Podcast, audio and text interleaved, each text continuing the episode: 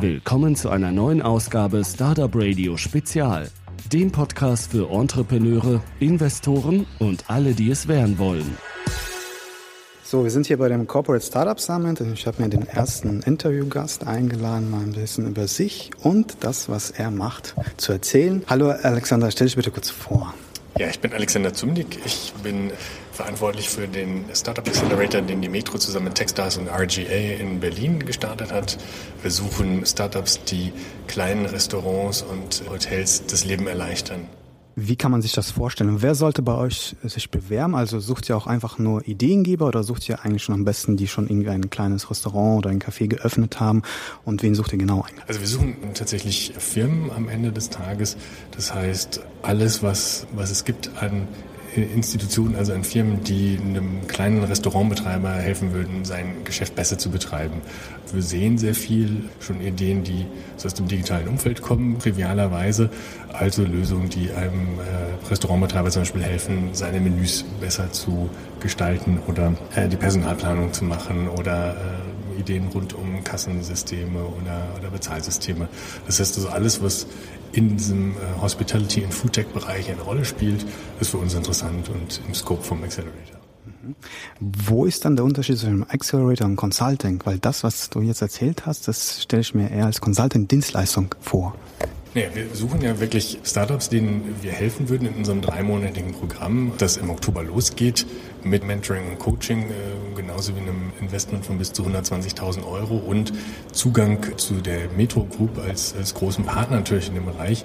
Geht es uns jetzt darum, dem Startup zu helfen, das Geschäft auf- und auszubauen. Und deswegen gibt es auch den Fokus auf diesen Sektor, weil wir halt sagen, das ist der Sektor, wo wir als Metro-Gruppe natürlich viel beitragen können. Da haben wir über 50 Jahre Erfahrung, da verstehen wir sehr gut, was es da braucht und was da funktionieren kann. Und da können wir natürlich auch äh, einen ganz fantastischen Marktzugang bieten, der sonst sehr schwer zu bekommen ist in einem Segment von, von vielen kleinen, unabhängigen Gewerbetreibenden. Nimmt ihr für das Investment Anteil im Unternehmen? Ja, in welchem Bereich bewegen wir uns da? Wir investieren zusammen mit äh, Techstars und RGA 120.000 Euro und das im Gegenzug für 6 bis 10 Prozent Equity. Läuft noch die Bewerbungsphase? Ja, Bewerbungsphase läuft noch bis zum 3. August. Also äh, alle, die eine gute Idee haben, die das Leben eines äh, Hoteliers oder Wirtes einfacher machen könnte, würde ich äh, dringend raten, sich einmal anzuschauen. Äh, auf der Webseite textarsmetro.com gibt es weitere Informationen zum, zum Programm und äh, auch die Möglichkeit, sich zu bewerben. Und das ist auch tatsächlich der beste Weg, sich zu bewerben. Ihr habt ja Dextars ins Boot geholt, würde ich jetzt mal so interpretieren. Welche Mentoren kann man denn erwarten?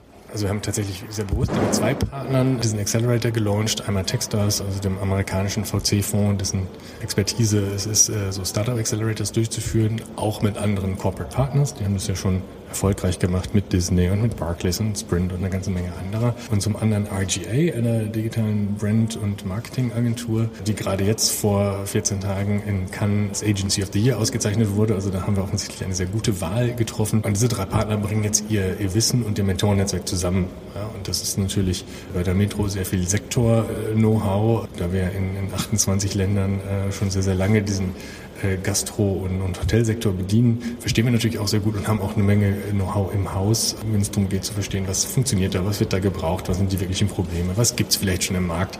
Das ist ja wirklich unser tägliches äh, Business. Genauso wie Geschäftspartner aus dem Bereich, denn natürlich äh, haben wir da ja ein Netzwerk. Das heißt, wir würden nicht nur oder wir werden nicht nur Mentoren aus der Metro, sondern auch von unseren äh, Partnern mitbringen.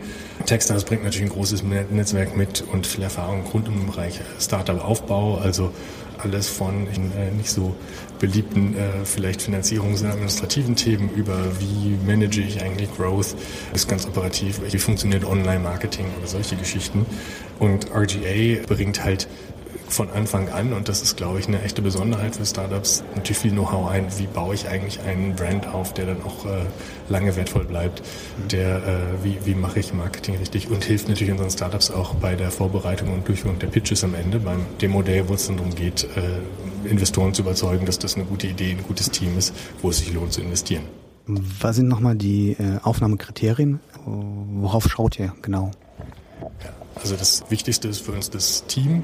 Wir glauben halt dran, dass ein gutes Team am Ende äh, wesentlicher, wenn nicht der wesentliche Erfolgsfaktor für ein Startup ist. Dann natürlich die, die Idee, sehen wir schon irgendwelche Traction, glauben wir daran, dass es einen Markt gibt, kann das Team überhaupt von, der, von dem Angebot profitieren? Das heißt, passt das irgendwie in den Sektor? Glauben wir, das Team ist irgendwie äh, da offen für, für das, was wir jetzt anbieten können im, im Accelerator?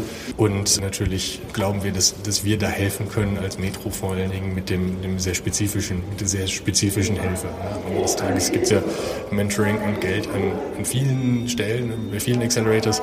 Das, was uns dann wirklich anders macht, ist mit Sicherheit der Zugang zu Metro, aber auch sehr bewusst, dass das Partnern eines Corporate Accelerators mit zwei externen Partnern und zu sagen, wir meinen das jetzt schon ernst, die haben da sehr viel Erfahrung, auch RGA hat äh, sowohl in Techstars als auch alleine äh, Startup Accelerators durchgeführt. Das heißt, das, äh, wir sind da sehr ernsthaft unterwegs, um, um zu sagen, Mensch, wir sind vielleicht auch ein bisschen anders als andere Corporate Accelerators. Äh, uns uns geht es wirklich darum, da ein Teil der Community zu werden und zu sein.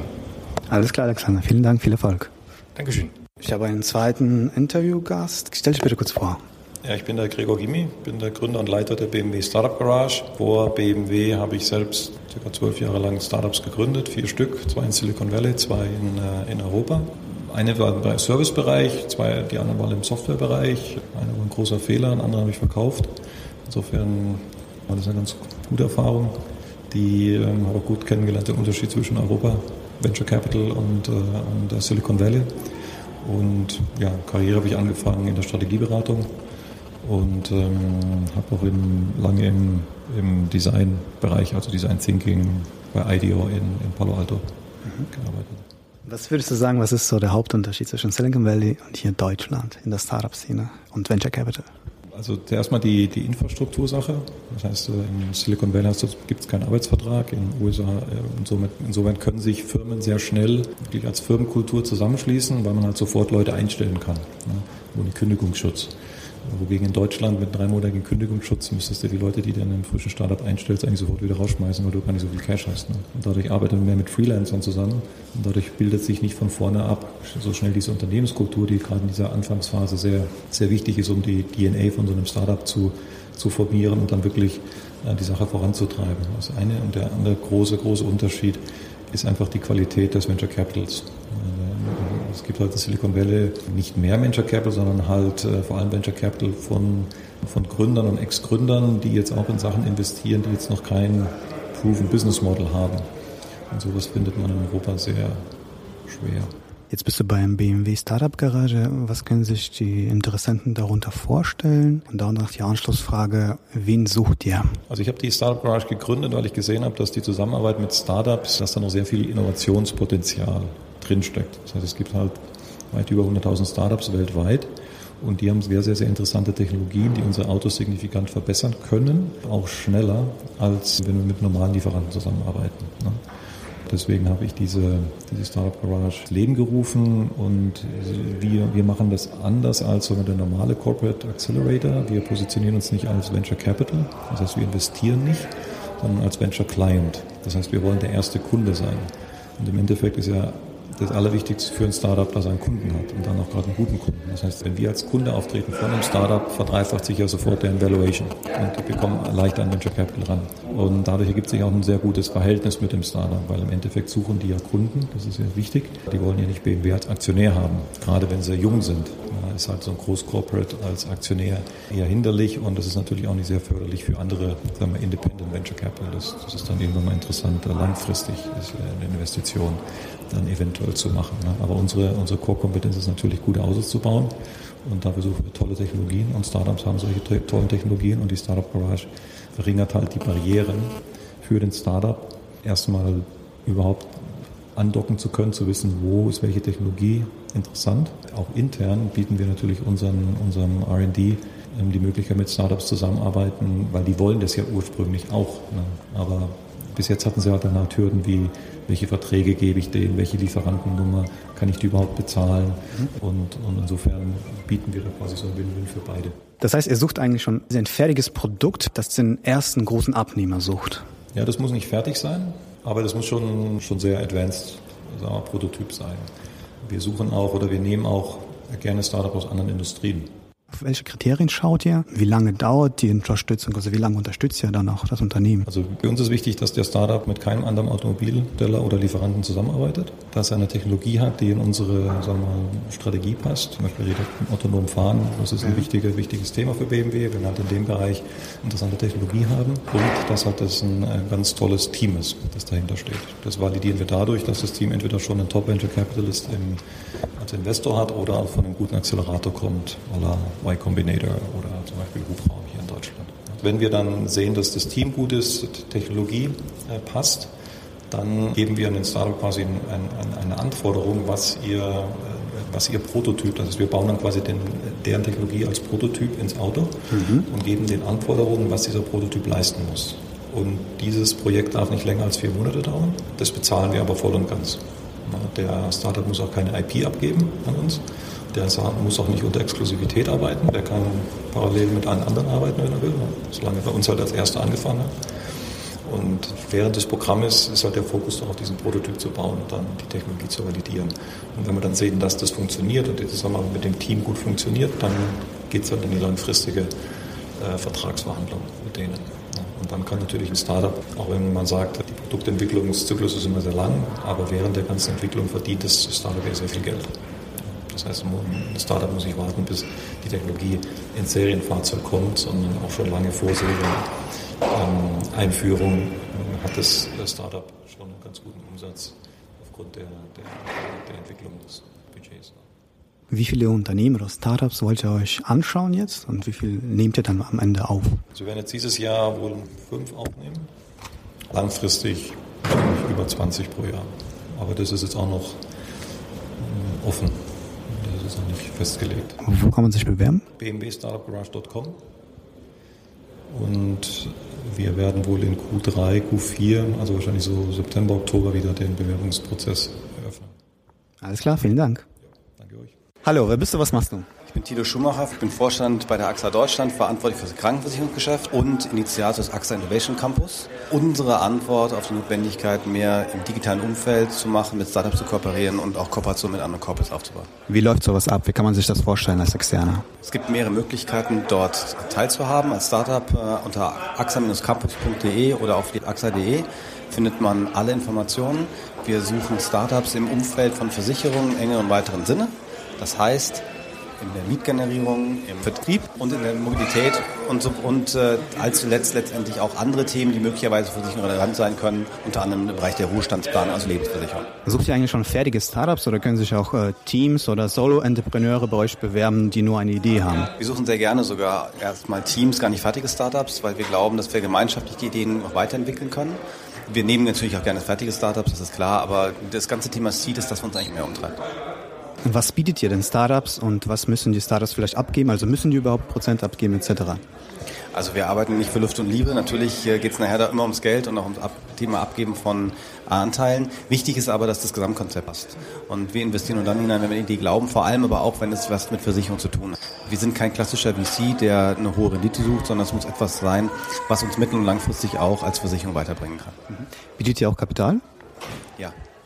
In welcher Höhe ungefähr? Ich glaube, die Frage ist für eine Versicherung immer schwierig zu stellen, weil allein die AXA Deutschland hat 80 Milliarden Asset under Management. Das heißt, Kapital ist nicht die große Knappheit. Ich glaube auch nicht, dass sie im Markt knapp ist, sondern es geht darum, dass wir eine Kombination haben wollen, gute Idee, gute Leute und dann stellen das Kapital zur Verfügung. Und natürlich gehen wir nicht am Anfang mit der Million rein, aber wir werden nicht um die letzten 10.000 falschen. Und was können die Startups noch erwarten von euch? Also welchen Benefit?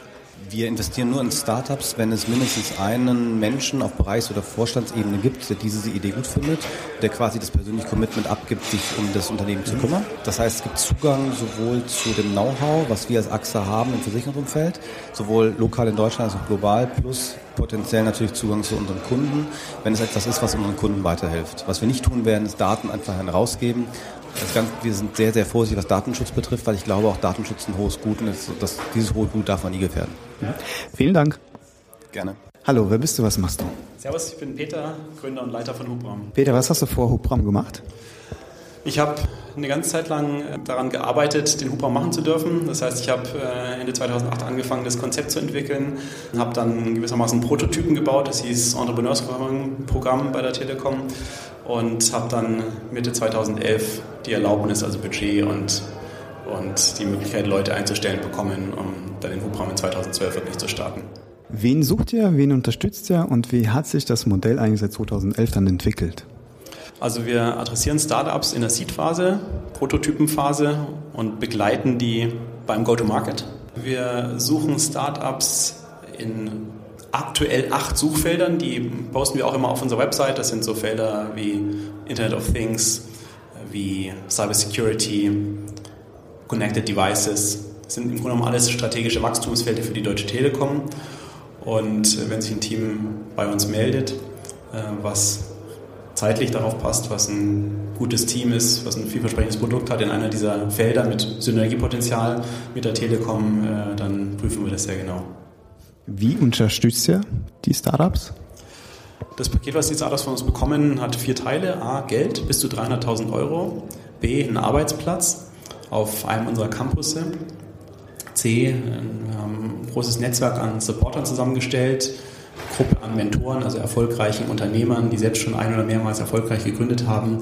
Wir haben auch äh, eine Reihe von Service-Providern, mit denen wir sozusagen Deals haben, die ihre Leistung zu stark vergünstigten Konditionen für unsere Startups zur Verfügung stellen. Das sind große Rechtsanwaltskanzleien, das ist sowas wie KPMG, das sind auch Amazon und Microsoft, die einfach sehr, sehr attraktive, äh, sehr attraktiven Konditionen für unsere Startups ihre, ihre Produkte feil bieten. Und last not least, ähm, als Teil der Telekom bieten wir einen pragmatischen Zugang zur Power- und Strommasse von einem großen Konzern wie der Telekom. Was müssen die Startups abgeben? Müssen die Startups was abgeben? Ja, wir nehmen Anteile im Gegenzug, durchschnittlich so zwischen 10 und 15 Prozent. Wie hat sich jetzt Hubraum eigentlich entwickelt? Man hört ja hier und da was von der Presse, aber wie, wie würdest du das persönlich kommentieren? Der Hubraum hat sich super entwickelt. Ich meine, wir wurden vor dreieinhalb Jahren gegründet, haben inzwischen 20 Investments, haben äh, wir haben noch neben dem Investmentformat äh, arbeiten wir auch ohne Investment mit Startups zusammen, haben sozusagen in den anderen Formaten mit ca. 150 Unternehmen inzwischen zusammengearbeitet, haben letztes Jahr bereits unseren ersten Exit gehabt mit Salonmeister. Ähm, wenn man sich die Entwicklung unserer Startup-Companies, unserer Portfolio-Companies anschaut, sind die extrem gut. Äh, nehmen wir Vigor, nehmen wir, nehmen wir Blinkist, nehmen wir Contiamo, sind alle außerordentlich erfolgreiche, toll performende Unternehmen. Wir haben es auch in einer Mehrzahl der Fälle geschafft, die wirklich mit Telekom-Einheiten zu verbinden, also wirklich eine äh, Lieferleistungsbeziehung oder eine Partnerschaft mit der Telekom herbeizuführen. Und von daher würde ich sagen, läuft das alles ganz gut. Alles klar, vielen Dank. Gerne. Das war eine Folge Startupradio.de. Weitere Gespräche mit Gründern, Investoren und Organisatoren von Startup-Events findet ihr auf www.startupradio.de.